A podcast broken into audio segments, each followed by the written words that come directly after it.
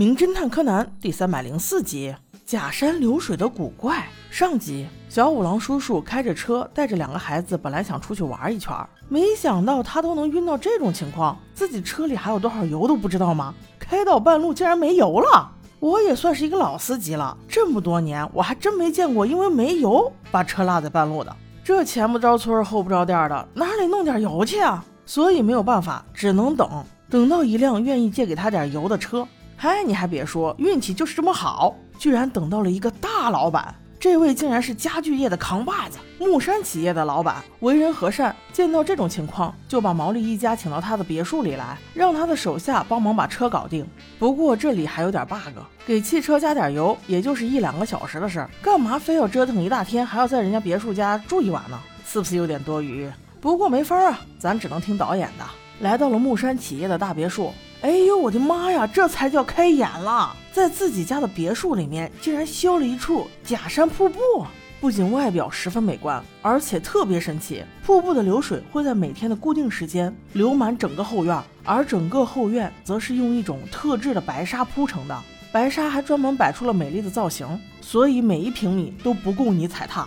那想进后院应该怎么走呢？自然难不倒家具业的老板啦。在整个白沙的造型上，又搭了一座木质的浮桥，通过走廊引入一个小厅，在小厅内用来欣赏此种美景，边喝茶边观景，岂不快哉？正说话间，就到了今天放水的时间。瀑布里的水缓缓流入后院，白沙的造型在水光的映衬下更是波光粼粼。用小兰的话说，真是让人平静啊。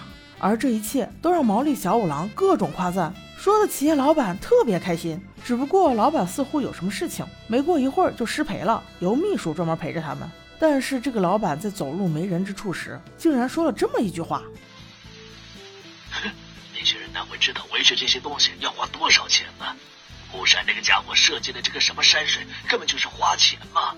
诶，他不是木山吗？哦，原来是这样的。木山企业的老板在前几年因为车祸去世了。由这个新老板接任，他叫马岛先生，貌似人前人后是两种性格。呵呵，这一集死的不会是他吧？等马岛先生走后，小柯南提出了一个疑问：这满院子都是水，如果假山处掉了什么东西，怎么取呢？那个秘书小姐姐倒是清楚的很，用了一根很长的特制杆子给他们表演了怎么清理假山。哇哦，原来维持这些景色真的是要费不少功夫啊！又过了一会儿，后院中的水渐渐被抽走。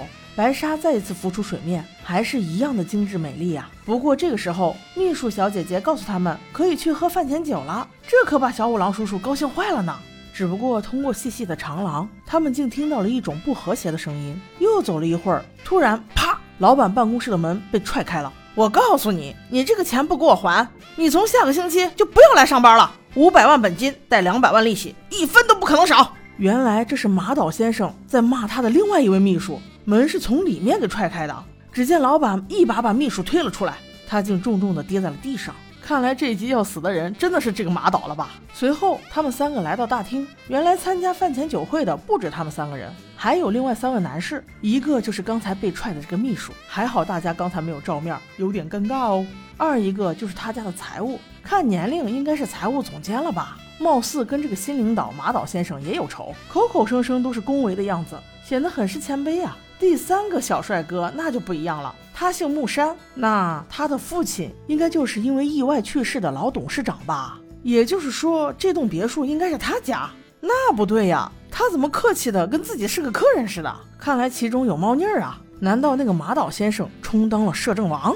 我们继续往下看，原来这个小木山哥哥是一个作家。出的几本游记，小兰都很喜欢，顺道还请人家签了个名，拿了几张展览的门票，哈哈，有点开心哟。小木山还顺道专门约了小兰，说是晚上的夜景非常美，不如带上你家弟弟一起去看吧。小兰没有拒绝，柯南也挺想去的，就是小五郎觉得实在是无聊，看星星看月亮的，又没有美女陪伴，还不如喝酒呢。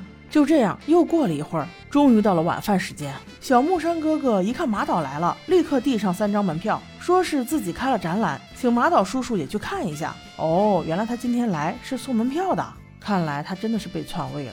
随后，财务总监老哥把年度报表也呈了上去，估计数字不好看，马岛的脸一下就掉下来了。但是碍于有外人在，也没有发作。这餐晚饭吃的还算愉快。饭后，小木山直接去看录影带了，说是十一点十五的时候来接小兰和柯南一起去看夜景。人刚一走，男秘书就开始嘴碎，说什么要不是他不上心，家族企业怎么可能被那个马岛抢走？财务总监这会儿不服气了，跟男秘书 battle 起来，他俩真是不分伯仲啊，都有不得不杀害马岛的理由。那之后肯定是不欢而散，各回各房呗。终于到了晚上的十一点十五分。小木山哥哥如约而至，带小兰和柯南去看夜景了。等回来的时候，都已经十二点多了，各自回去睡觉了。然而这个时候，门厅里的秘书小姐姐仍然在不停的工作着。哇哦，你真是很辛苦哎！而第二天的早上，她又是第一个起来的，在院子里打扫卫生时，果然不出所料，她看到了马岛先生的尸体，就静静地趴在白沙上。